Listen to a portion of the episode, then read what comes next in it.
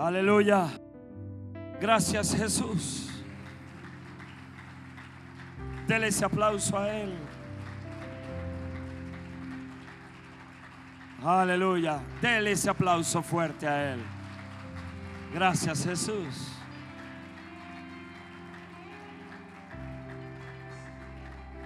Oh, gracias Jesús. Tome asiento, mi hermano. Saluda a su hermano, por favor, con amor.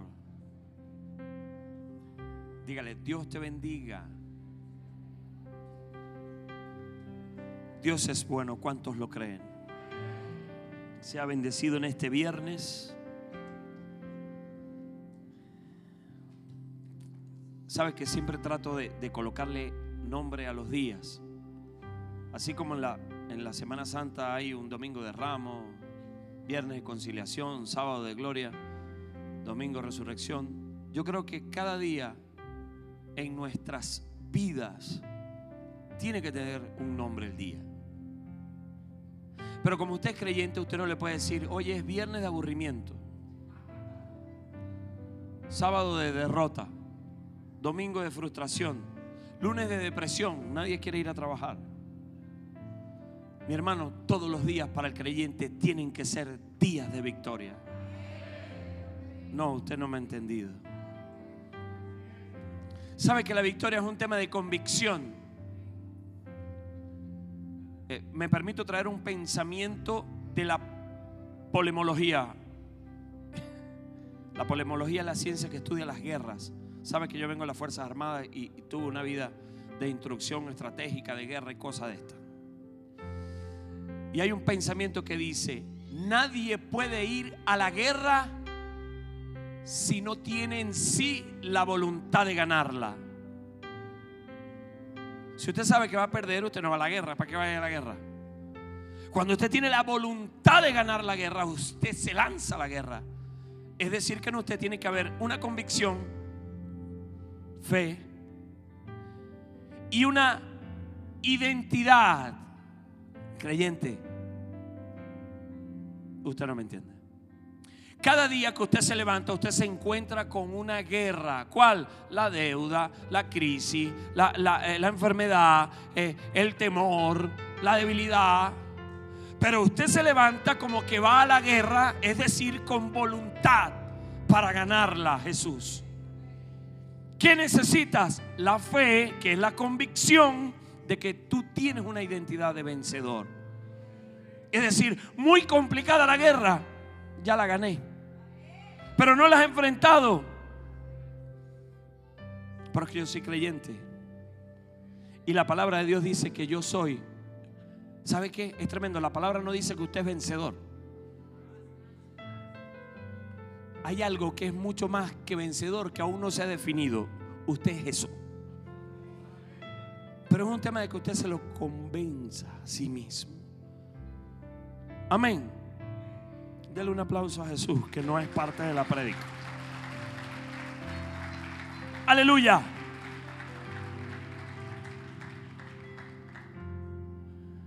Dios es bueno. Sabe que Dios tiene un plan para nosotros. Un plan de bien. Un plan de amor.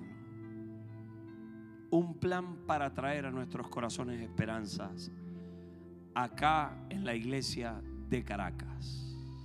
¿Cuántos lo creen? Por lo cual está trayendo una palabra, por lo cual está estableciendo autoridad. Y no en el líder o en el capitán, sino en cada uno que convence su corazón a salir a las calles a predicar el nombre de Jesús cada uno de los que son enviados a predicar alcanzará objetivos que son puestos por Dios. Cada testimonio tiene un valor. Usted no sabe o pareciera que no sabe que Dios lo está usando. Para bendecir a alguien que usted no sabe que Dios va a bendecir. Usted no tiene idea de cómo Dios hace las cosas. Por eso es que Él necesita corazones dispuestos a ser dirigidos por Él en su santa voluntad. Y quiero hablar hoy de un aspecto que parece que en oportunidades lo perdemos muy fácilmente. Y es eso precioso que Dios ve en nosotros y que nos hace electos para hacer su voluntad y es la humildad. Sorprendentemente, a medida que nosotros crecemos y avanzamos tanto en lo natural como en lo espiritual, Dios empieza a colocarnos en posiciones. A lo mejor en la iglesia aún eres un siervo, pero en una comunidad eres el creyente de la esquina, eres el creyente de la cuadra, es el que todo el mundo busca para que ores por él. Dios empieza a darte lugares de posición. Pero lo que tiene valor para ti no es lo que Lo que hace que tenga valor es a lo que renuncias. Porque los que empiezan a estar en lugares de influencia tienen que aprender, aprender es a renunciar a sí mismos. Gloria a Dios. Yo digo amén. Y algo que poderosamente nosotros tenemos que tomar como referencia es mi Señor Jesús. Ese momento ministerial en que el Espíritu Santo hace presencia corporalmente en forma de paloma, se acerca a Él, se escucha una voz como estruendo del cielo y era el Dios Padre afirmando, he acá mi Hijo amado en quien tengo complacencia. ¿Y sabe cuál era la complacencia de, Dios sobre el Hijo? Saber lo humilde que se acercó al Jordán, sabiendo que él era más grande, a ser sometido a toda justicia para que Juan el Bautista lo bautizara porque entendió que su llamado era en humillación y no en exaltación. Por eso que todo llamado que alguien recibe de Jesús o de Dios para sí, tiene que primero presentarse con una tarjeta que diga humildad.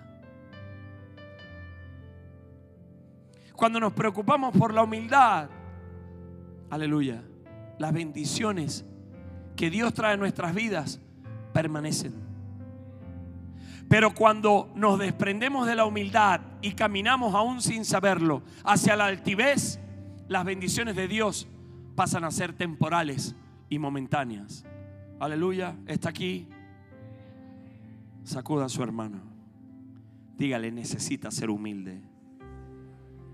Pero dígale, antes que eso, yo necesito ser humilde. Aleluya. ¿Cuántos lo creen? Porque es la humildad que fue hallada en mi Señor Jesús. Acompáñenme en sus Biblias. En Filipenses capítulo 2. Fíjese que el capítulo 2 habla de la humillación y la exaltación de Cristo. No puede haber exaltación en tu vida si primero no hay humillación no, puede, no, se puede invertir el orden. Si usted invierte el orden, va a alcanzar lo que va a alcanzar al invertir el orden. Si se exalta primero, lo final va a ser es que será humillado. Por eso es mejor humillarse a sí mismo para que después sea Dios exaltando. Y bien lo, bien lo dice mi Señor Jesús. El que se humille, el que se exalte, será humillado y el que se humille será exaltado. Es una fórmula cuidándonos de algo. ¿Y sabe qué es? La humildad aparente. Hay mucha humildad aparente. Pero hay forma de saber cuando la humildad es genuina. Humildad aparente, hablar bajito, agachar la cabeza, decir a todo amén, no contestar. Esa es la humildad aparente puede ser genuina, pero también puede ser aparente. ¿Cuándo es aparente o cómo se prueba la humildad? En la corrección. Porque cuando tú vas a corregir al humilde, el humilde se hace más humilde. Pero cuando vas a corregir al de humildad aparente, se levanta. Y, la altura de su altivez es la altura de su quijada. Y no estoy de acuerdo, a mí no me parece eso. Cuando se mide la humildad, cuando nadie me ve, cuando salgo de la iglesia, aleluya, necesitamos humildad genuina. ¿Cuál es la humildad genuina? La que busca aún más humillación. Aleluya. Nada hagáis por contienda o por vanagloria. Antes bien, con humildad. Estimando a cada uno de los demás como superiores a sí mismo. ¿Sabe que en mi posición como líder principal de la iglesia, teóricamente en posición, creo que soy la autoridad y la autoridad sobre todos. Yo me esfuerzo en sobremanera, Dios es mi testigo. Yo prefiero verme como el servidor de todos, quien carga con los problemas de todos para prestar ese servicio. Cuando alguien viene a, pedirme un consejo, yo no le doy un consejo y, le dicen a uno, oye líder, gracias, perdone más bien. No, ese es mi servicio. Tú no le, puedes decir a alguien de, Ujier que, no dirija a alguien eh, eh, a las sillas. Ese es su servicio. Entonces, todos tenemos que tener claro cuál es nuestro servicio. Abocarnos a nuestro servicio en humildad. ¿Cuándo soy humilde? Cuando reconozco mis errores. Cuando hay altivez? Cuando no reconozco mis errores.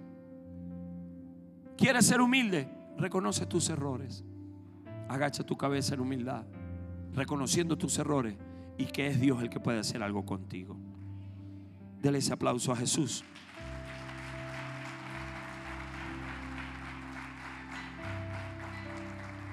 No mirando cada uno por lo suyo propio, sino cada cual también por lo de los otros.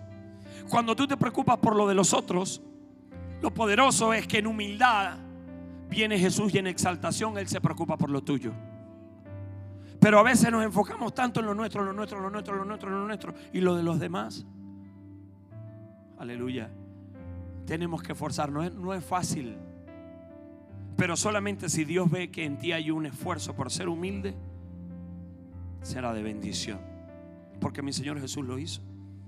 Haya pues en vosotros, ¿cuántos creen que son discípulos de Jesús? Los que no levantaron la mano también lo son, no se preocupen. ¿Cuántos creen que son discípulos de Jesús? Aleluya, sí, convencidos. ¿Sabe qué significa discípulo? Discípulo significa imitador de. Si yo me hago llamar discípulo de Jesús, entonces yo debo buscar imitar a Jesús. Incluso Pablo decía, imítenme a mí como yo imito a Cristo. Y yo le puedo decir a ustedes, imiten de mí lo que yo imito de Cristo. Lo que ustedes vean que yo no imito de Cristo, no lo imiten, no inventen. Enfóquese en Jesús. Dígale que está a su lado. No te fijes en el líder. Fíjate en Jesús. Y a veces los hermanos en equivocación fijan un patrón y lo pueden hacer, eso es de bendición, por eso se llama liderazgo. Pero yo debo ver de cada uno y absorber de cada líder lo que ese líder me muestra de Jesús. Yo puedo mostrar algo de Jesús, pero puede haber otro líder o un capitán o alguien en ejercicio de liderazgo que imite otra cosa de Jesús y usted se enfoca en Jesús. El líder comete un error porque es humano y usted no tiene problema porque usted se enfocó fue en Jesús. Incluso no se decepciona. Gloria a Dios. Como usted es imitador de Jesús, usted por el contrario se compadece y ora por el líder que cometió el error. Aleluya. Hay tanta frustración cuando hieren al pastor porque las ovejas se dispersan. Cuando se enfocan en el pastor y no se enfocan en Jesús. Que tengo que ver un pastor que sea el buen pastor. Aleluya. Enfoquémonos en Jesús. Usted se enfoca en Jesús, Jesús, Jesús, Jesús, Jesús. Y la humildad empezará a florecer, aún usted no sintiéndose humilde. Hay oportunidades que a mí la gente me dice, wow, líder, es que usted tiene una humildad. Y yo, la gloria sea para Dios. Y yo dentro de mí, ¿cuándo? Yo brego con eso. Dios conoce mi corazón. Brego con eso. Y trato de agachar la cabeza. Hablo por mí para no señalar a otro. Pero necesitamos humildad. Y, y voy a dar un pequeño ejemplo de mi Señor Jesús. Porque bien dijo Pablo escribiéndole a la iglesia de Filipo, haya pues en vosotros ese sentir que hubo también en Cristo Jesús, el cual siendo en forma de Dios, aleluya, no estimó el ser igual a Dios como cosa que aferrarse, sino que se despojó a sí mismo. ¿Sabe qué es tremendo? La, la, gente cree que la tentación de Jesús fue la alimentación, que tuvo hambre, que la riqueza. Esa no fue la mayor tentación de Jesús. ¿Usted sabe cuál fue la mayor tentación de Jesús? Su divinidad. La renuncia de Jesús fue a la divinidad. La mayor eh, renuncia de Jesús fue a la demostración. Porque él se pudo haber parado en medio del desierto, con un dedo saliera un rayo de él, destruir a Satanás. Y sabe qué, vamos a terminar este cuento de una vez, porque yo soy un Dios. Él renunció a eso y se humilló, no solamente como Dios, a humano, sino a morir de la peor forma. Y a nosotros nos cuesta humillarnos. Nosotros caminamos en altivez porque yo soy esto, soy aquello, porque yo fui escogido para esto, para aquello. La prueba es sencilla, deje de bañarse tres días para ver qué tan glorificado estás. Yo creo que a veces es necesario que se te vaya el agua para que te des cuenta lo humano que eres. Que con todo el conocimiento que puedas tener, el título, la, la, ostentación, lo que tú quieras, hay cosas que jamás vas a poder lograr desde tu humanidad. Necesitamos humildad. La principal revelación de Jesús es la obediencia y la humildad la obediencia y la humildad. Oh, gracias Jesús. ¿Usted sabe por qué? Porque es la humildad. Y si esta, si esta prédica tiene título, o si este tema tiene un título, la humildad te hace permanecer en la gracia. Aleluya. Dígame, ay, ay, ay. Dele un aplauso a Jesús.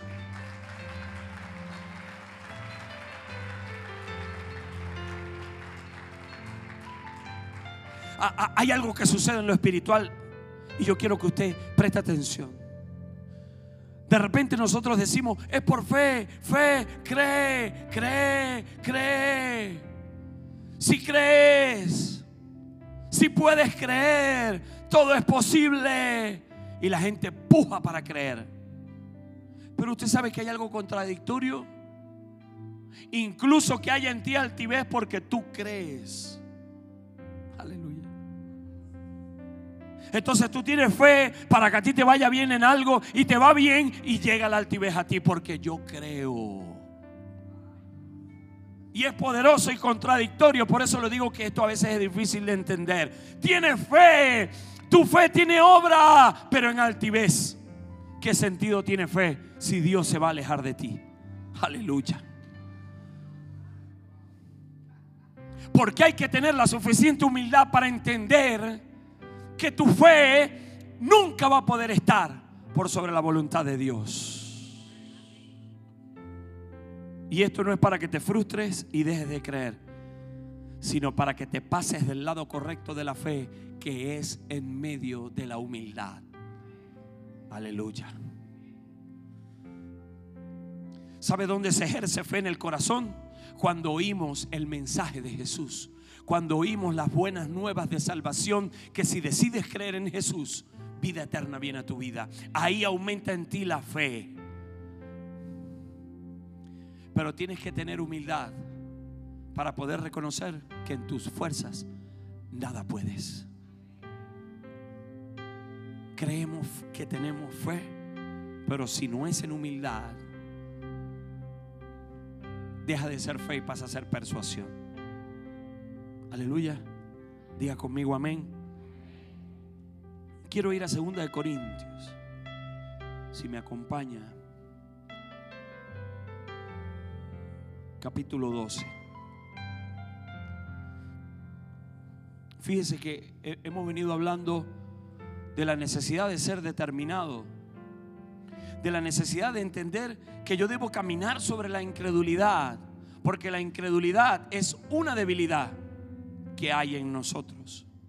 ¿Por qué? Porque nuestro diseño en lo humano es a no creer.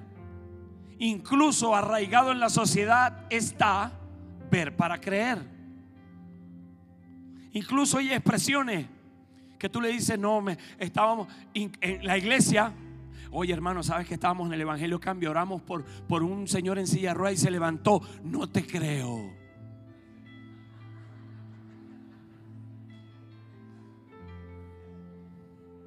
La otra vez estaba hablando con un hermano, oye, vimos un hermano que tenía tiempo que no venía a la iglesia. Y yo le dije, ¿sabes quién vino a la iglesia? Fulanito de tal. Si no lo veo, no lo creo.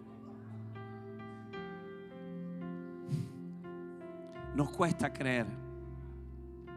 Pero cuando decidimos ser determinados, cuando nos decidimos creer en fe correcta, olvidamos la humildad.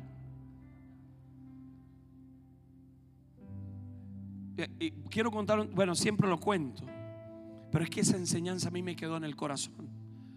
Estando en un entrenamiento como para, para hacerme entrenador de Evangelio Cambia Internacional, estuve e, en unas jornadas, en unas actividades que hubo en Barinas y yo estaba un servidor tranquilito allí, ¿no? Y viene el líder Martín Suárez de la iglesia en Valencia, que era era mi capitán de evangelismo y después el líder de Evangelio Cambia, me dice, ven acá, mayor, comandante, haga el llamado. Y había una multitud, habían como mil personas. Eso eh, eh, eh, en un urbanismo que se llama en Barinas. No se me fue el nombre, gloria a Dios al Señor, aleluya muchos edificios y yo hice el llamado y, yo veía a la gente en los edificios, escuchaba la voz del Espíritu Santo que me decía, predícale a los que están en las ventanas. Y, cuando yo hice el llamado, que fue distinto al que yo, yo me estaba preparando, veo a una señora en silla de ruedas. Yo termino y escucho que Dios me dice al corazón, es obediencia que ores por los enfermos. Y yo, amén, lo voy a hacer por obediencia, no porque sienta el... Mm, mm, mm". Y oré por obediencia.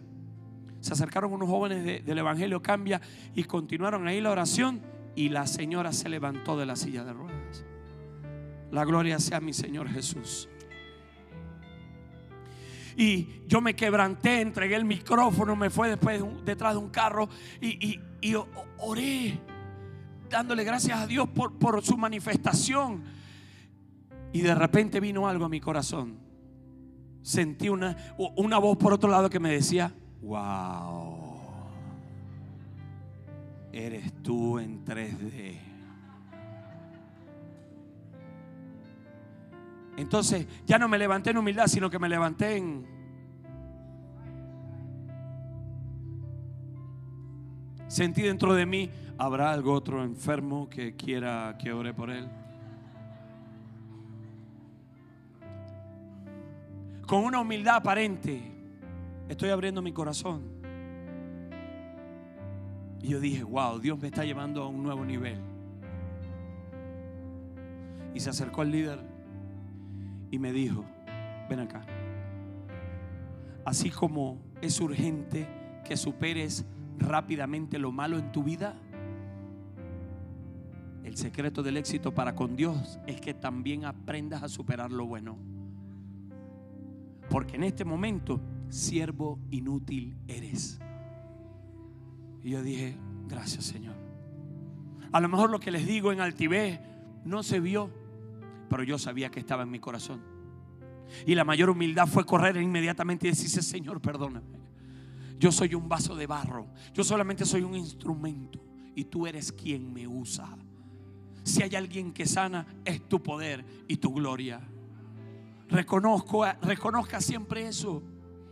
Usted después de que hace la voluntad de Dios y que ve la manifestación del poder de Dios, siervo inútil eres. Tu, tu, situación ahí es volver a la humillación para que Dios te vuelva a exaltar. No porque te exalte, sino porque tienes la garantía que cumpliste la voluntad de Dios para tu vida.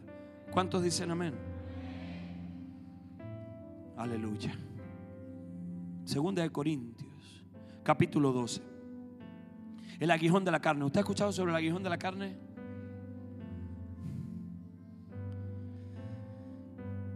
Verso 7.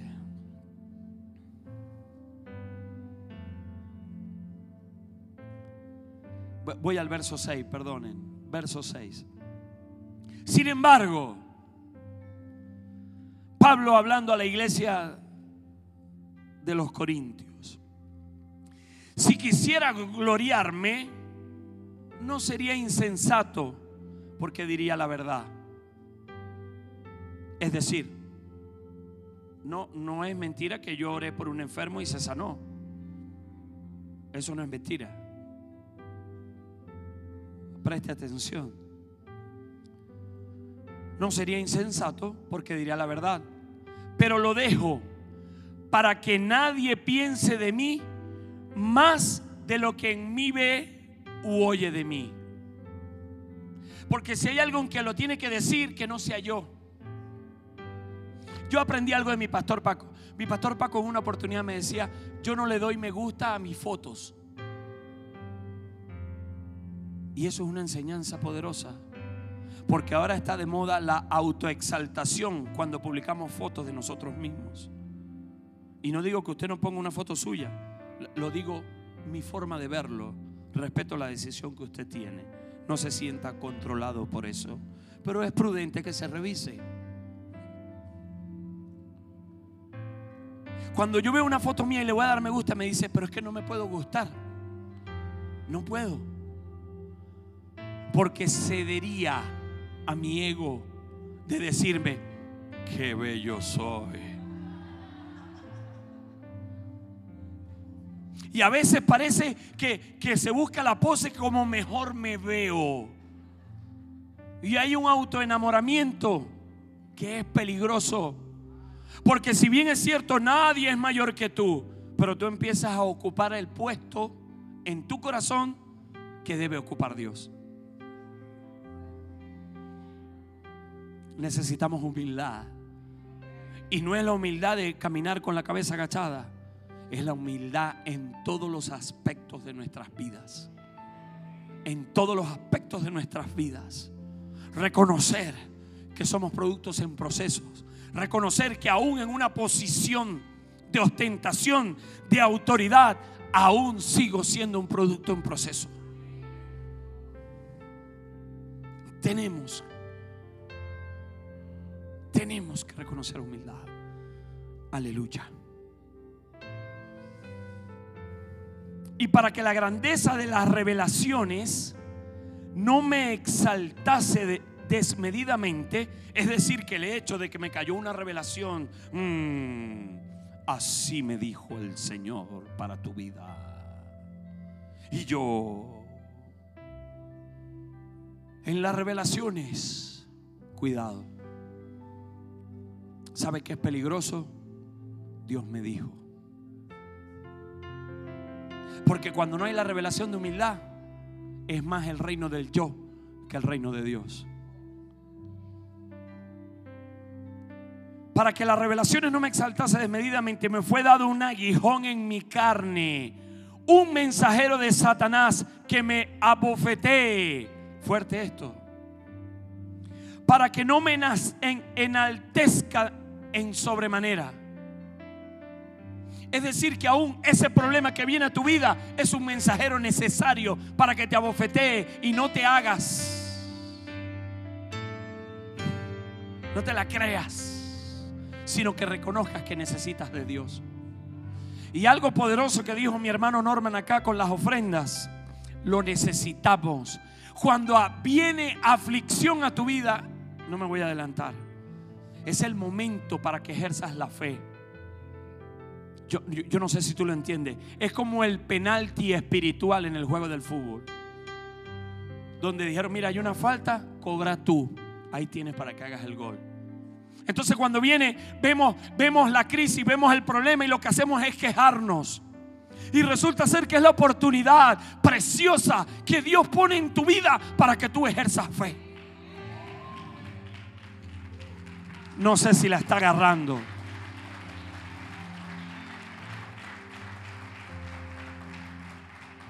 Fíjese que Pablo prácticamente eh, los estudiosos dicen que el aguijón de la carne era un problema que tenía sobre los ojos, una, incluso lo relacionan con unas costras que le salían producto de la ceguera que cuando eh, se encontró con Jesús le quedó.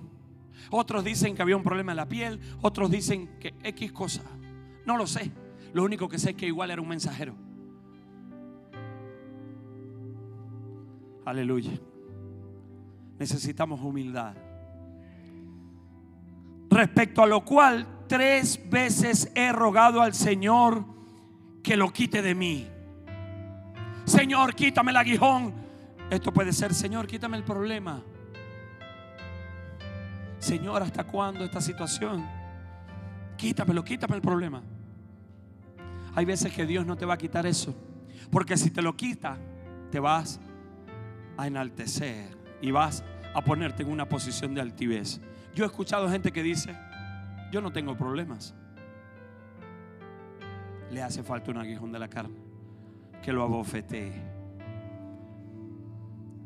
Pero pidiéndole a Dios tres veces que se lo quitara, mi Señor le dijo, bástate mi gracia. Bástate mi gracia. Porque mi poder se perfecciona en la debilidad. Por tanto, de buena gana me gloriaré más bien en mis debilidades. ¿Usted tiene una debilidad? Gracias Señor por esta debilidad. Porque será lo que me mueva a depender de tu gracia. Claro, entiéndalo con estructura. Ah, quiere decir que yo tengo entonces que vivir un juego de seducción con mi debilidad. No. Sientes la debilidad, busca la gracia de Dios.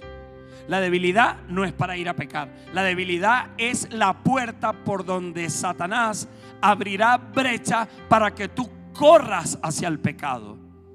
Pero cuando la debilidad viene que está ahí en tentación, bástate de la gracia. Aleluya. Dígale al que está a su lado, la gracia no es un juego. La gente cree que la gracia es el comodín de las cartas. No vale, mira, aquí está gracia. La guardo. Para pecar deliberadamente y después saco la gracia. Cuidado. Lleve de tarea Hebreos capítulo 10 y las consecuencias de pecar deliberadamente. La gracia es para poder someter la debilidad y Dios se puede hacer fuerte en ti. Más bien, si es así y tengo estructura, me gozo en las debilidades, en afrentas, en necesidades, en persecuciones, en angustia, porque cuando soy débil, entonces soy fuerte. Entonces fuerte soy. Hay debilidad en mí, busco la gracia de Dios en humildad. Porque si no tienes humildad, aleluya. Por eso cuando estás en humildad, permaneces en la gracia. Porque la humildad te hace entender, Señor, soy débil. En mis fuerzas no puedo. Necesito de tu gracia. Porque cuando no tienes humildad, tú dices, bueno, Señor, estoy en el proceso, estoy ganando el proceso, yo puedo. Es como el que tiene problemas de droga. No, yo, yo consumo, pero, pero yo lo dejo cuando quiero. Y eso sucede lo mismo. Yo tengo una debilidad, pero yo caigo una que otra vez. Una vez al año no hace daño. El problema no es que no haya gracia, el problema es que en ti no hay humildad. Aleluya, ¿anotó eso? El problema no es que no haya gracia, gracia hay. El problema es que quiero demandar de la gracia sin humildad. No sé si usted está siendo bendecido, pero esto a mí me bendijo en sobremanera. Jesús. Padre de la gloria. Me gloriaré más bien en mis debilidades para que repose sobre mí. Me- este pedacito me lo salté. Para que repose en mí el poder de Cristo Jesús. Si usted está orando para que Dios le quite la debilidad, tengo noticias. Dios nunca va a quitar la debilidad con la que fuiste diseñado. Porque si te quita la debilidad, quita el link para ir a la gracia de Dios. La gracia la debilidad es el link que te lleva a la gracia de Dios. En humildad. Si no tienes humildad, significa que se te cayó el internet. Lo, lo voy a explicar así para que usted me entienda. Lo que te conecta con el internet, con la nube, es la humildad. Buscas el link de la debilidad y es allí donde te lleva a la gracia. Y todo esto por medio de la fe en Cristo Jesús. La, fe es como la banda ancha. Aleluya. Una comparación para que usted me lo entienda, porque se lo explico como dice la palabra. Pero se lo explico así. Ah, gloria a Dios, con razón, con razón no me sirve lava. Tengo que ir a banda ancha en fe. Ah, gloria a Dios, así lo entendió. Oye, me bendijo líder, ahí sí. Y lo poderoso es que cuando le dan link, se te ponen los dos chics en azul. Dios me leyó, no me dejó en azul. Por eso es que hay que ir en oración a Dios, porque Dios nunca te va a dejar en azul. Dele un aplauso a Jesús.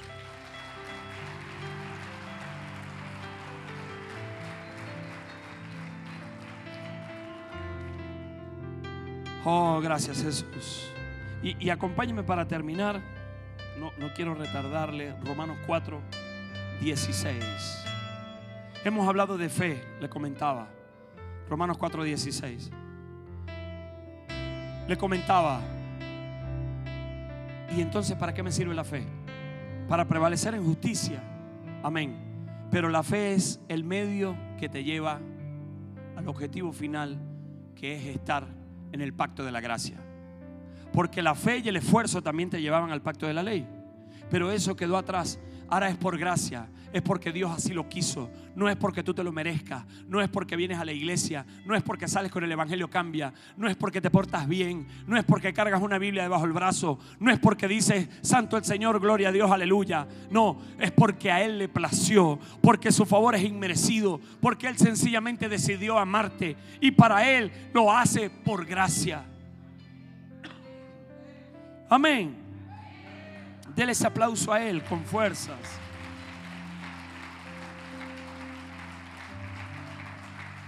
Aleluya. ¿Está aprendiendo algo hoy? Yo estoy siendo bendecido. Verso 13, perdone. Romanos 4, verso 13. Voy a leer aquí este que antes. Porque no por la ley, porque no por la ley fue dada a Abraham o a su descendencia la promesa de que sería heredero del mundo. Fíjese lo que uno puede alcanzar por fe, ser heredero del mundo. Aleluya. Sino por la justicia de la fe. Porque si los que son de la ley son los herederos, vana resulta la fe y anulada la promesa. Pues la ley produce ira. Donde dice ley ponga religión. Porque la religión produce ira. Pero donde no hay ley, tampoco hay transgresión. Por tanto, aleluya. Diga conmigo, por tanto. Cuando usted lea un por tanto, un, un, un, un desierto, desiertos digo, o un de repente coma,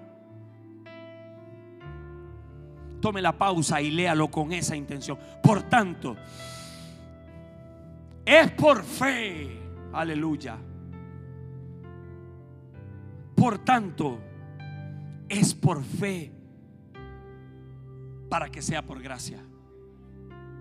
Si no es por fe, no llega al pacto.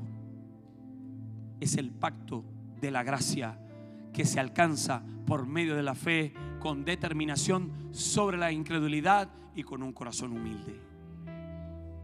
Usted puede tener determinación, usted puede creer que cree, usted puede confesar el nombre de Jesús, pero su fe es en altivez.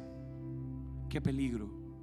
Porque si es en altivez, usted no va a, reconocer sus errores.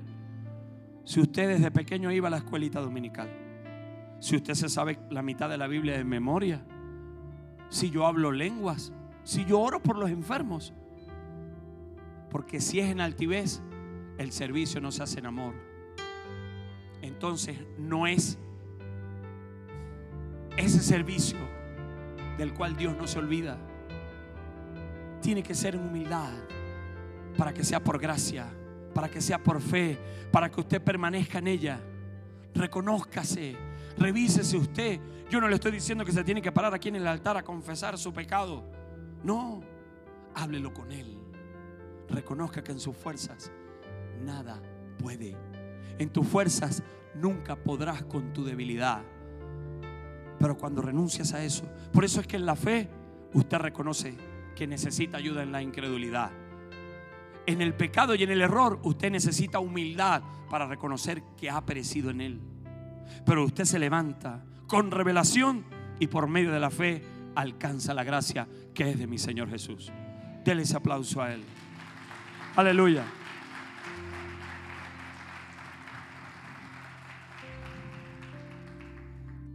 A veces nos ponemos religiosos. Cree, cree, cree.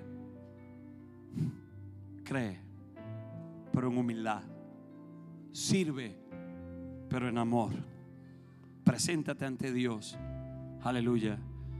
Considerando todo esto para que sea hallada gracia sobre ti. ¿Cuántos dicen amén? Y, y quiero compartir un verso, uno solo Proverbio 3:34. Llévelo como devocional el día de hoy. Tiene tarea para la casa. Recuerde Hebreos 10, Proverbios 3:34. Aleluya. Padre de la gloria. Proverbio 3:34. Ciertamente, ¿lo tiene? Él escarnecerá a los escarnezadores y a los humildes. Aleluya. Y a los humildes dará gracia. A veces en, los grupos interpersonales siempre hay personas que son de contienda y de conflicto. Y el que es humilde pasa entre ellos con gracia. Recuerde que Dios ve de lejos al altivo y se acerca al de corazón humilde. Busque la humildad y Dios, por amor a ti, pondrá gracia. Se te abren todas las puertas y las bendiciones cuando llegan a tu vida permanecen para siempre.